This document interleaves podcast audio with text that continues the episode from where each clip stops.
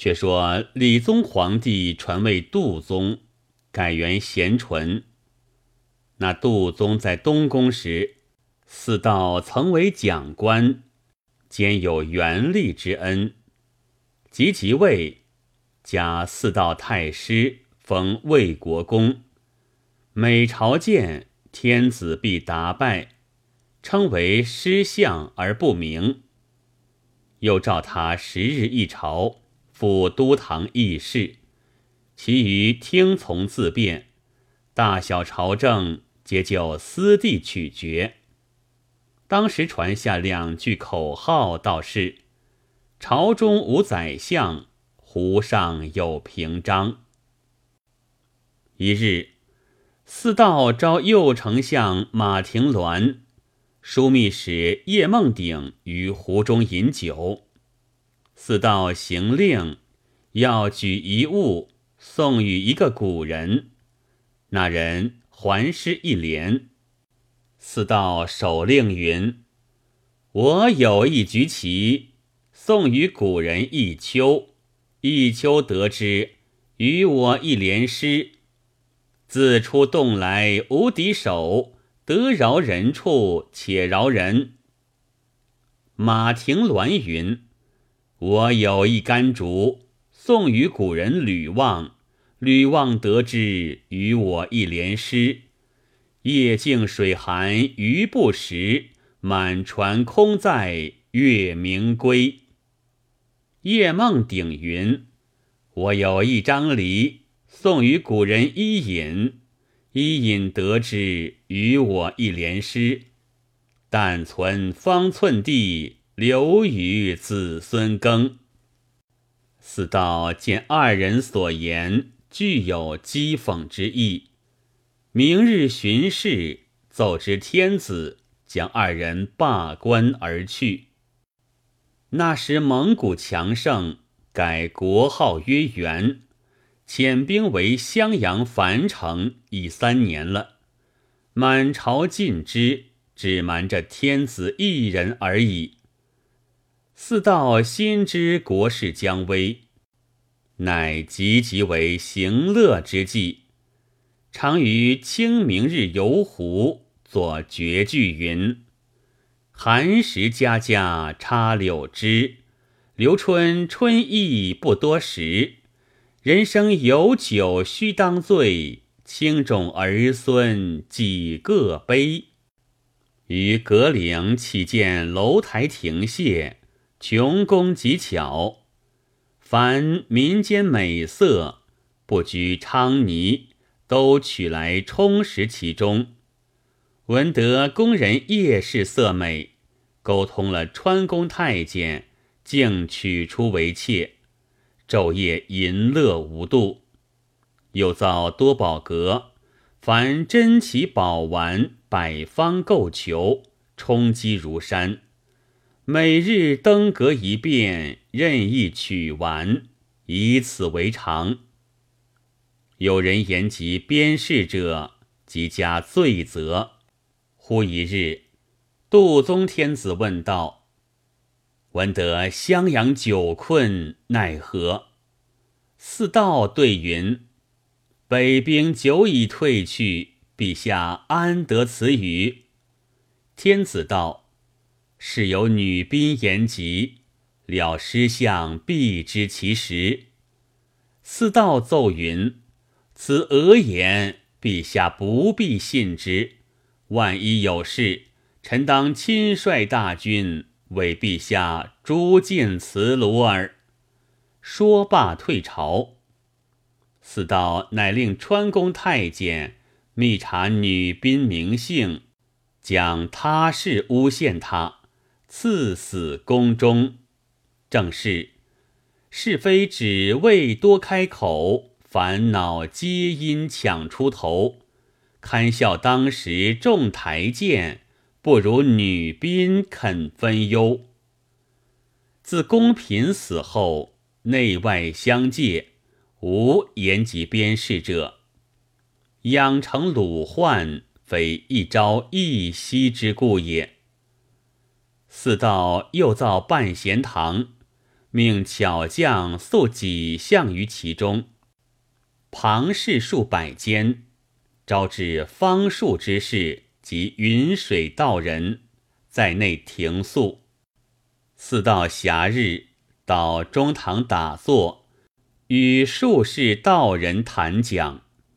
门客中献词，送那半闲堂的极多，只有一篇名《唐多令》。最为四道所称赏。词云：“天上摘星般，青牛渡关，唤出蓬莱新苑宇。花外竹，竹边山。宣冕躺来间，人生闲最难。算真闲，不到人间。一半神仙先占取，留一半。”与公贤，有一术士号富春子，善风角鸟瞻。贾似道招之，欲试其术，问以来日之事。富春子乃密写一纸，封故主道，至晚方开。次日，似到宴客湖山。晚间于船头送客，偶见明月当头，口中歌曹孟德：“月明星稀，乌鹊南飞”二句。时廖营中在旁说道：“此计可拆书观之矣。”之中更无他事，唯写“月明星稀，乌鹊南飞”八个字。四道大惊，方知奇术神验，遂叩以终身祸福。富春子道：“实相富贵，古今莫及，但与姓郑人不相宜，当远避之。”原来四道少时，曾梦自己乘龙上天，却被一勇士打落。坠于坑堑之中，那勇士背心上绣成“荥阳”二字，荥阳却是姓郑的郡名，与富春子所言相合，怎敢不信？四道自此检阅朝籍，凡姓郑之人，极力挤排，不容他在位。宦籍中竟无一姓郑者。有门客揣摩四道之意，说道：“太学生郑龙惯作诗词，积善朝政，此人不可不除。”四道想起昔日献诗归谏之恨，吩咐太学博士寻他美影的罪过，将他情配恩州。郑龙在路上怄气而死。又有一人善能拆字，决断如神。似道富贵已极，见续不臣之志，又恐鲁信见破，瞒不到头，朝廷必须见责。于是欲行董卓、曹操之事，找拆字者，以杖画地，作旗字，是觉修旧。拆字的相了一回，说道：“相公之事不协矣。道是利又不可，道是可又不利。”四道默然无语，后赠金帛而遣之，恐他泄露机关，使人于中途谋害。自此反谋遂举。富春子见四道举动非常，拒祸而逃，可谓见机而作者矣。却说两国夫人胡氏受四道奉养，将四十年，直到咸淳十年三月某日，寿八十余方死。依亲棺椁，穷极华齿。斋教追荐自不必说，过了七七四十九日，扶柩到台州，与贾赦合葬。举乡之日，朝廷以鲁布送之。自皇太后以下，凡贵戚朝臣，一路摆设祭传，征高敬圣。有垒高至数丈者，庄祭之次，至颠死数人。百官俱戴孝，追送百里之外。天子为之罢朝。那时天降大雨，平地水深三尺，送丧者都冒雨踏水而行，水没及腰膝，泥淖满面。无一人敢退后者。葬毕，有饭僧三万口，以资冥福。有一僧饭罢，将钵盂覆地而去，众人接不起来，报与四道。四道不信，亲自来看，将手轻轻接起，见钵盂内附着两行细字。乃白图写成，字画端楷。四道大惊，看时却是两句诗，道是：“得好修时便好修，开花结籽在绵州。”正惊讶间，字迹忽然灭没不见。四道便召门客问其诗意，都不能解。直到后来死于木棉庵，方应其语。大凡大富贵的人，前世来历必齐，非比等闲之辈。今日圣僧来点化四道，要他回头免祸。谁知他富贵熏心，迷而不悟，从来有权有势的，多不得善终。都是如此。闲话休提，再说四道葬母事毕，写表谢恩。天子下诏，启复四道入朝。四道假意祈许中丧，却又讽御史们上书，许相位以待己。诏书连连下来，催促启程。七月初，四道应命入朝面君，复居旧职。七月下旬，杜宗宴驾，皇太子显即位，是为恭宗。此时，原左丞相史天泽、右丞相伯颜分兵南下，享邓淮阳。处处告急。